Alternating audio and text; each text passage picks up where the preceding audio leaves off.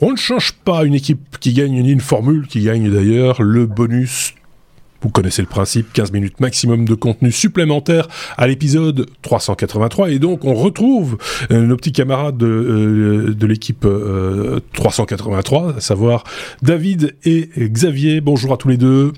On va aborder ensemble quelques news que vous aviez épinglées et dont vous vouliez absolument nous parler. on va commencer avec David pour parler impression 3D avec Simplify 3D en version 5 qui est sortie. Mais qu'est-ce donc Simplify 3D ben, Simplify 3D, c'est un slicer euh, pour imprimante, euh, enfin pour l'impression 3D. Donc quand on a un modèle 3D, euh, il faut un programme qui convertisse ce modèle 3D dans des instructions pour l'imprimante. Donc il va couper ça en couches et il va donner les instructions segment par segment. Et Simplify 3D était est un est un programme qui est commercial, dont la licence n'est pas bon marché malheureusement. Euh, mais qui a euh, 6-7 ans était euh, en avance sur les logiciels euh, ouverts tels que Cura. entre autres avec un slicing qui était nettement plus rapide et un programme qui était et qui est toujours très utilisé professionnellement. Et ça fait en fait quelques années euh, qu'il y a des rumeurs qu'ils vont sortir une nouvelle version et ça n'a pas bougé depuis, euh, je pense, trois ans ou quelque chose comme ça peut-être même 4 ans. Et euh, là, tout d'un coup, ils ont sorti Simplify 3D version 5, mais peut-être un petit peu tard. Alors, qu'est-ce que apporte Simplify 3D par rapport euh, version 5 par rapport à la version 4 précédente? Ben, Ils ont rajouté euh, les infill euh, en 3D, donc euh, le remplissage à l'intérieur d'une pièce plane euh, ben, pour augmenter la, la, la, la, force, enfin le, la résistance de la mhm. pièce. Ben, on a soit euh, un quadrillage où il y avait différents euh, euh, des hexagones pour un remplissage. la compétition avait déjà sorti des infill 3D, donc des un remplissage qui n'est pas tout simplement un truc uniforme en vertical, mais qui a des motifs qui, qui bougent à chaque couche. Ils ont rajouté ça. Mais mieux vaut tard que jamais. Mhm. Euh, ils ont rajouté également euh, une euh, estimation de temps d'impression qui est nettement plus correcte. Un problème des slicers, c'est qu'ils disent, ben voilà, euh, euh, temps estimé, estimé d'impression 2h30, et quand on le fait imprimer, ben ça prend 4h30 ou 5h, parce qu'en fait, ils, ils, ils, ne tiennent pas compte qu'en fait, si la vitesse d'impression est par exemple de 100 mm à la seconde, ben en réalité, ce n'est pas 100 mm à la seconde sur tout le segment parce qu'il y a une phase d'accélération, il y a une phase constante, il y a une phase de, décélération. Si c'est des petits segments, on n'arrive jamais à la vitesse euh, prévue. Et ici, euh, ils ont ah apparemment amélioré les algorithmes. Euh, ce n'est pas entièrement, entièrement encore au point parce que je l'ai, donc j'ai mmh. pu tester mais en fait, euh, il faut rentrer les, les paramètres de la de l'imprimante. Ce que j'avais pas fait pour mon test, j'ai oublié parce que ça dépend évidemment des, des de la configuration, des accélérations et tout ça. Mais c'est nettement plus euh, réaliste. Ils ont rajouté par contre quelque chose qui est vraiment sympathique, c'est euh, des tailles de couches variables automatiquement. Donc quand on a un modèle 3D, un truc décoratif par exemple, ben, on n'a pas besoin d'avoir des couches aussi fines à tous les endroits et à certains endroits il y a des petits détails et là il est important d'avoir des couches plus fines.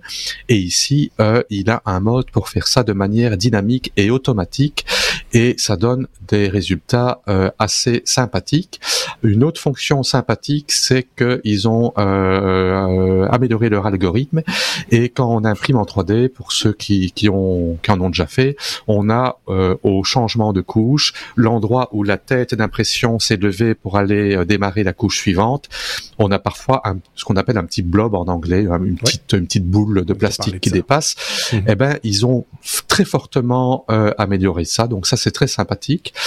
Euh, et pour finir, le dernier point que j'ai noté, c'est que ça permet de faire automatiquement euh, des infills plus denses. Donc par exemple, euh, ben, on n'a pas envie d'utiliser trop de plastique et donc on choisit par exemple 10% d'infill, mais malheureusement on a un plat au-dessus et puis on a de nouveau une structure verticale. Et si l'infill n'est pas assez dense, ben les couches sont complètement sont complètement cassés. Et ici, ça automatiquement, il fait un infill plus dense euh, quelques couches avant. Et voilà, ça c'est les nouveautés. Maintenant, la licence coûte 200 dollars, c'est pas bon ah marché. Pour ceux pour ceux qui avaient la version 4, euh, on peut avoir une mise à jour pour 59 dollars euh, au lieu de 69, je pense. Euh, maintenant, bon, ce n'est pas bon marché pour euh, euh, pour un particulier, pour une entreprise. Ah oui, évidemment. Ce n'est pas, euh, ce n'est pas grand chose. Donc voilà. je vais devoir te couper, euh, David. T'as as pris la moitié presque de, de, du bonus avec un seul sujet. Euh, Désolé. oui, du, coup, j'ose pas relancer. Moi, je l'ai pas interrompu parce que ça m'intéressait. Hein. J'aime bien la oui, je, je sais bien, mais du coup, je ne peux pas te relancer là sur ce, ce sujet, Xavier. Je suis sûr que t'en penses pas moins. Et peut-être qu'on aura l'occasion d'en reparler, peut-être dans un, test plus approfondi ou je sais pas si Xavier a investi les 200 euros pour euh, pour se, le payer, j'en sais rien, mais voilà. Xavier, je vais te repasser la parole. Il te reste peu de temps pour parler d'Nvidia. On avait un petit peu évoqué, euh, enfin, on avait plus qu'un petit peu évoqué Nvidia dans, dans l'épisode 383. On avait dit qu'on parlerait d'une autre fonctionnalité dont tu nous exposes le, le, le truc, le machin. Je vais y arriver. Mais je vais faire très vite parce que j'ai j'ai un collègue qui euh, qui t'attend. Salut Vincent, qui regardait, ah. qui voulait voir comment suivre le, les yeux dans ah, sur base d'une webcam. Eh bien, Nvidia a annoncé une avancée majeure en intelligence artificielle qui permet à une personne de paraître euh, comme si elle était toujours en train de regarder la caméra. Donc en gros, même si vous regardez ailleurs, vous regardez vos notes, vous êtes distrait pendant euh, le podcast. Euh, euh, donc nous, on est chroniqueurs, on regarde parfois des, des, des, les sujets qui, qui, qui, suivent. Eh bien voilà, avec une intelligence comme celle-là, vous pourriez ne pas vous en apercevoir puisque vos yeux regarderaient quasiment en permanence la caméra. Donc ça s'appelle Eye Contact, c'est développé par Nvidia et ça utilise ça utilise l'intelligence artificielle pour bluffer les gens sur le fait qu'on soit focus ou pas sur la caméra. Ça, ça, ça, va tuer le, le ce qu'on appelle le prompteur. Hein. Vous savez, c'est cet appareil qu'on met devant l'objectif pour pouvoir lire du texte. Là, on pourra lire le texte sur le côté. Alors, on verra jusqu'où ça pourra euh, suivre le regard, hein, parce que j'imagine qu'à un moment donné, ça va. Là, c'est toutes les démonstrations qu'on nous montre, c'est vraiment millimétrique. Hein. C'est, on regardait pas tout à fait dans l'objectif. Euh, donc voilà, à, à, à, tester éventuellement euh, si vous en avez l'occasion. En tout cas, regarder droit dans les yeux. ça, c'est, le cas de le dire. David, j'ai peur du coup. On va parler d'Intel, la nouvelle plateforme plateforme euh, Workstation dévoilée. Attention, tu n'as que 3 minutes. 4, allez. Je vais faire euh, rapide.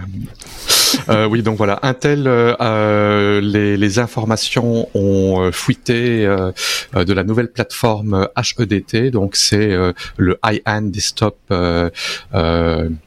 et workstation. Donc ce sont des cartes euh, mères euh, et processeurs, euh, on va dire professionnels, mais pas pour des serveurs, mais pour une workstation à la maison. Et Intel avait un petit peu perdu la main parce que ils n'ont pas sorti de nouvelles plateformes depuis 2017, qui était la plateforme LGA 2066, et AMD avait un petit peu repris la main. Et là, via le, le, leak des spécifications d'une carte Supermicro, on a des informations euh, du chipset euh, W790 et de la carte mère euh, qui va supporter de la DDR5 sur 8 canaux avec 16 barrettes jusqu'à 4 Tera de RAM. J'avais lu 8 sur un autre article, ça sera à vérifier. 112 lignes PCI Express 5.0, ça c'est très important parce que le problème des cartes mères grand public, c'est que le nombre de lignes PCI Express, si on a une carte graphique qui utilise 16 lignes PCI Express, ben les autres ports, ben, ils ne savent pas avoir toute cette bande passante. Mmh. Ici, on a 112 lignes euh, avec 6 euh, ports PCI Express, 5 x 16, 4 NVMe, un EPMI, ça veut dire ça permet d'avoir euh, un accès à la carte mère, même si la carte mère n'est pas démarré euh, euh, et d'avoir des outils de monitoring. Euh, ça va utiliser les nouveaux processeurs Saphir rapide qui seront en jusqu'à 56 cœurs et 112 traites. maintenant, ce sont des cartes mères qui apparemment vont coûter deux reins pas un seul. Euh, le processeur probablement aussi. ce sont des cartes mères ultra haut de gamme pour les gens soit très fortunés ou alors pour les professionnels. Pour un professionnel, ben, ça sera c'est justifiable pour un particulier. Voilà, oui, non, c'est pour, faire, pour faire de, la création ou de l'analyse ou des choses comme ça qui demandent beaucoup de ressources, euh, beaucoup de calculs. Ça se, justifie. Quand on euh, voit les, le, prix des, des workstations Apple, ben voilà, c'est. Oui, c'est ça. On, sait plus ou moins euh, de l'ordre de prix. c'est le genre on de est dans le prix d'une demi-voiture, quoi. C'est le genre de station de travail avec avec dessus installé, par exemple, un Avid ou un, un, Adobe Premiere. on va traiter de la Wika avec avec plusieurs couches, avec plein d'effets etc., etc. Enfin voilà, c'est les grosses, c'est vraiment pour des grosses structures, on va dire. Et donc euh, voilà, c'est bien de savoir que ça existe aussi. Je sais pas, Xavier a peut-être un petit avis à donner sur ce. Est-ce que ce, sera de, est-ce que ce sera de la RAM non binaire ou du RAM non binaire On vous renvoie. À ah, mais apparemment, euh, ça sera possible, oui. Oui, bah oui, du coup, on vous renvoie à l'épisode parce qu'on a parlé de, de RAM, euh, de RAM non, binaire. Voilà qui peuvent avoir de la barbe, mais qui n'en ont pas pour le coup. euh... Xavier, on va terminer ce bonus et tu vas pouvoir y aller tout à ton aise. Il y a 4 minutes, euh, tu as un boulevard devant toi pour parler encore du CES. On en a un petit peu parlé dans l'épisode, eh ben, un tout petit peu. Hein. Euh, tu, tu, peux euh, nous parler d'Asus qui dévoile un ordinateur portable avec écran 3D et ça c'est un petit peu particulier quand même. Donc c'est une euh, c'est une innovation. En tout cas, ça l'est ça l'est euh, dans une certaine mesure parce que ce n'est pas le premier écran 3D euh, qui est disponible. Mais ici, Asus a annoncé Spatial Vision. Donc c'est une technologie OLED en 3D, mais qui a la particularité d'être sans lunettes. Donc un écran qui va vous permettre de voir du contenu, que ce soit du contenu professionnel pour des créateurs de d'images ou bien euh, des jeux vidéo. Donc euh, sans sans lunettes grâce à une combinaison de lentilles lenticulaires et de technologies euh, avancées qui vont analyser les yeux de ah la personne qui regarde. Ce sont des écrans qui vont être disponibles en 3D en 3.2K en OLED je l'ai dit jusqu'à 120 Hz donc déjà des bons écrans. Ils seront capables de suivre la position de la tête et des yeux de l'utilisateur pour ajuster les images. Euh, euh, et contrairement à une dalle cachée Acer, en fait, cette technologie va pouvoir fonctionner même lorsque deux personnes regardent l'écran en même ah temps. Ah euh, alors, Asus euh, annonce quand même que certaines personnes pourraient encore ressortir des, des vertiges euh, ou de la diaphonie comme pour d'autres raisons. Euh, mais c'est un peu le, le, même problème sans doute que ce qui se pose au cinéma avec les lunettes 3D. Bah oui, euh, et ce sera disponible dans euh, la gamme VivoBook Pro 16X 3D OLED, mais on sait déjà que ce sera le cas également pour la gamme Asus ROG qui est plus destinée aux gamers et dans des gammes de prix qui sont euh, déjà abordables. Donc ce sera pas réservé à l'élite. D'accord. Moi, je trouve ça intéressant. Alors, c'est toujours la même chose. C'est présenté au CES, c'est une innovation. On se rappelle qu'il y a eu une année où il y avait pléthore d'écrans 3D avec lunettes pour le coup, hein, mais c'était, ça allait révolutionner la télévision et on a vu que c'était un, c'est retombé comme un, un soufflet euh, très rapidement parce que finalement, il y a des gens qui ont acheté des, des, des télé 3D et ils n'ont pas regardé beaucoup de 3D avec et c'était terminé. Ici, est-ce que ça va, est-ce que c'est une évolution, une révolution? Euh, Alors, tu me dis que deux personnes, ça peut fonctionner avec deux personnes. Moi, je pense quand même que sur un, ordinateur portable tel que celui-là, c'est plutôt un petit plaisir euh, solitaire euh, en 3D euh, que, qu'un plaisir partagé. Je veux dire, ça va plaire à Seb. ça pourrait plaire à certains utilisateurs. Alors toi, tu dis Seb, moi je, dis certains utilisateurs. je ne sais pas. voilà. Non, non, mais je, ne vais pas montrer du, doigt comme ça. Mais, mais voilà, c'est intéressant. Je serais intéressé de voir comment ça fonctionne et voir si ça fonctionne bien, etc. Je trouve ça. Voilà. Ah, mais, on est très intéressé. Au-delà au-delà de ça, voilà, il faut, faut qu'on montre vraiment l'intérêt de la chose, quoi. Hein, mais euh, autant le savoir. Oui. Rapidement, très rapidement. L'aspect technique, oui, mais euh, j'ai eu un écran 3D dans le passé, euh, donc lunettes polarisées.